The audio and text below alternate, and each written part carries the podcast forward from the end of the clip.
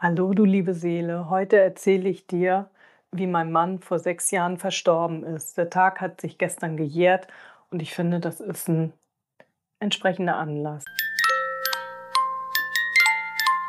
Hallo, ich bin Merja, Expertin für Gesunddenken und das bin ich, weil mein Mann vor fünfeinhalb Jahren gestorben ist und mich mit zwei Kindern zurückgelassen hat, weil ich seit über 23 Jahren eine MS-Diagnose habe und weil mein kleiner Sohn im Mai nach einem Verkehrsunfall mit 18 Jahren gestorben ist.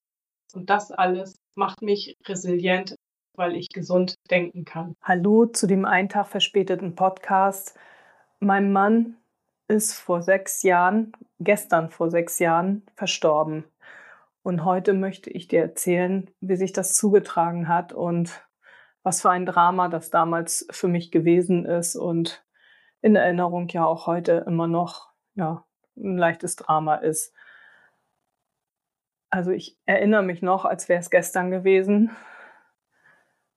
Den Tag vor seinem Tod ging es ihm morgens schon nicht gut und er lag mit Fieber im Bett und wollte gerne, dass ich seinen Arzt kontaktiere. Er wollte partout nicht ins Krankenhaus. Ich durfte keinen Krankenwagen rufen und äh, ich sollte ihn auch nicht ins Krankenhaus fahren. Stattdessen hat er mich darum gebeten, ihn zu seinem Arzt zu bringen, zu seinem Nephrologen. Er hat ja Bauchfelldialyse gemacht, seine Nieren waren nicht in Ordnung und deswegen war er immer in Behandlung seines Nierenarztes, seines Nephrologens und zu diesem wollte er gerne auch gebracht werden nach dieser ganz fürchterlichen Nacht, wo es ihm gar nicht gut ging. Wir beide so gut wie gar nicht geschlafen haben und er mit Fieber am nächsten Morgen noch im Bett lag. Und dementsprechend, ja, habe ich ihn dann am Vormittag zu seinem Nephrologen gefahren. Heute würde ich sagen, ich blöde Kuh, ich habe keinen Krankenwagen gerufen, sondern ich habe ihn mit meinem eigenen Auto zu seinem Arzt gefahren. Er ist, äh, während der Autofahrt musste ich ihn immer stützen, weil er immer umgekippt ist. Und es war ganz unglücklich. Und natürlich ähm, hat sein Nephrologe denn seinerseits einen Krankenwagen gerufen, damit er ins Krankenhaus gefahren wird, nachdem er ihn sich angeschaut hat. Und ähm, dann ist er dort in die Notaufnahme gekommen. Das alles wäre schneller gegangen, wenn ich sofort einen Krankenwagen gerufen hätte. Also bitte, wenn ihr jemals in so einer Situation seid, lieber den Krankenwagen einmal mehr rufen als einmal zu wenig. Ja, da war er denn nun im Krankenhaus den Tag vor seinem Tod. Ihm ging es gar nicht gut, er hatte hohes Fieber. Auf einer Notaufnahme musste er auch lange warten. Man hat sich eine lange Zeit, also das war meine Betrachtungsweise, nicht um ihn gekümmert. Ob das wirklich so war, das weiß ich nicht. Aber ich bin an diesem Tag mehrfach zum Krankenhaus gefahren, habe ihm noch Sachen gebracht, äh, die die Ärzte auch noch angefordert haben, Medikamente, die er natürlich beim ersten Mal nicht bei sich hatte und äh, Beutel. So haben wir immer die Flüssigkeit genannt, wo die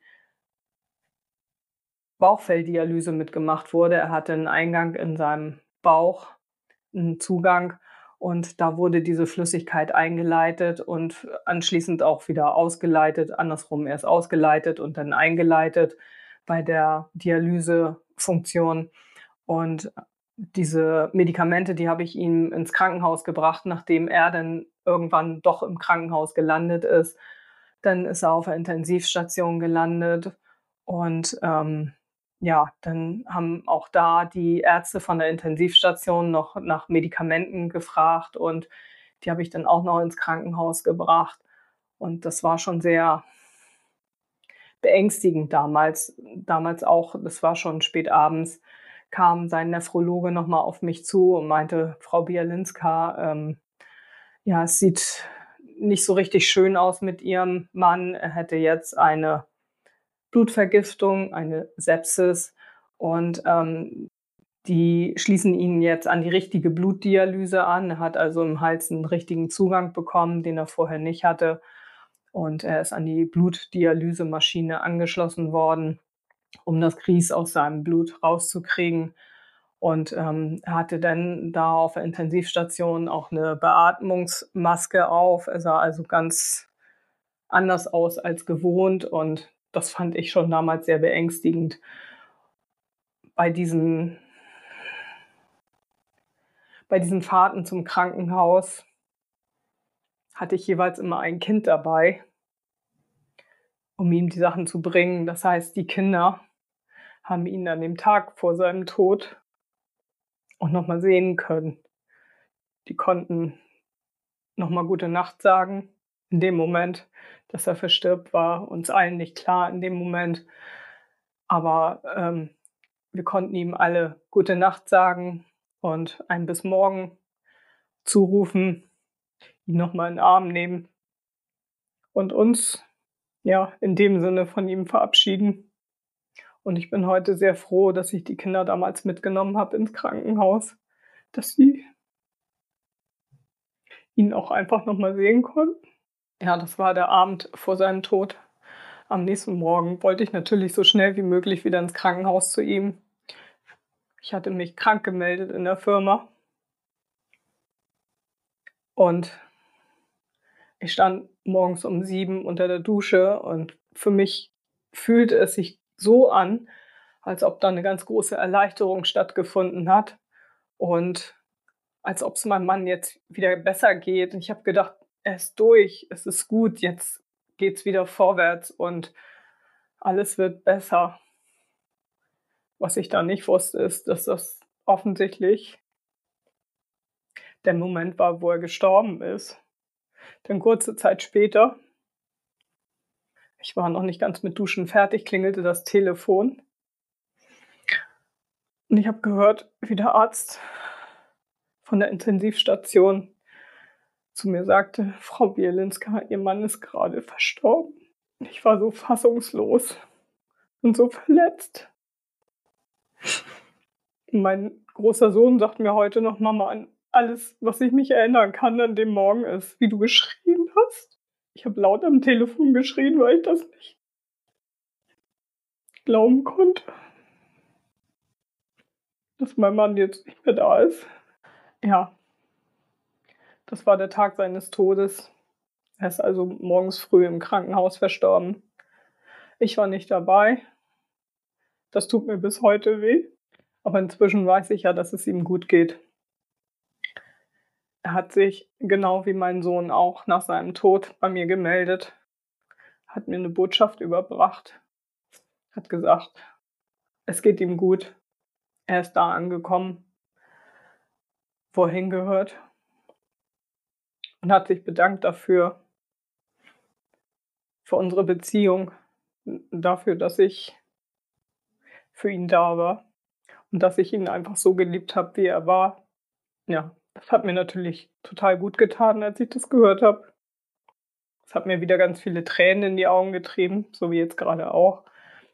Aber es war natürlich mega erleichternd für mich zu wissen, dass es ihm gut geht dass er auch das erreicht hat in seinem Leben, was er erreichen wollte und dass ich ihm dabei behilflich sein konnte. Und ja, das ist für mich ein ganz, ganz großer Trost. Und das ist also nach wie vor ein ganz, ganz großer Trost für mich, dass ich weiß, dass es meinem Mann und ja auch meinem Sohn richtig gut geht jetzt, dass es ihm besser geht als, ich sage jetzt mal, in den letzten Tagen hier auf der Erde bei beiden. Mein Sohn, der ja im Koma lag, mein Mann, der ganz starke Schmerzen hatte in seinen letzten Tagen und ja auch dieses hohe Fieber und dem ging es auch gar nicht gut und von daher bin ich froh, dass sie jetzt angekommen sind in einer anderen Dimension, auf der anderen Seite, wie auch immer man das nennen möchte. Aber ich bin ganz fest davon Überzeugung, ganz fest davon überzeugt, dass es denen jetzt gut geht. Und ja, also in diesem Sinne, das war der Tod meines Ehemannes. Ich habe zwar einen neuen Partner, aber wie ihr gerade sehen konntet,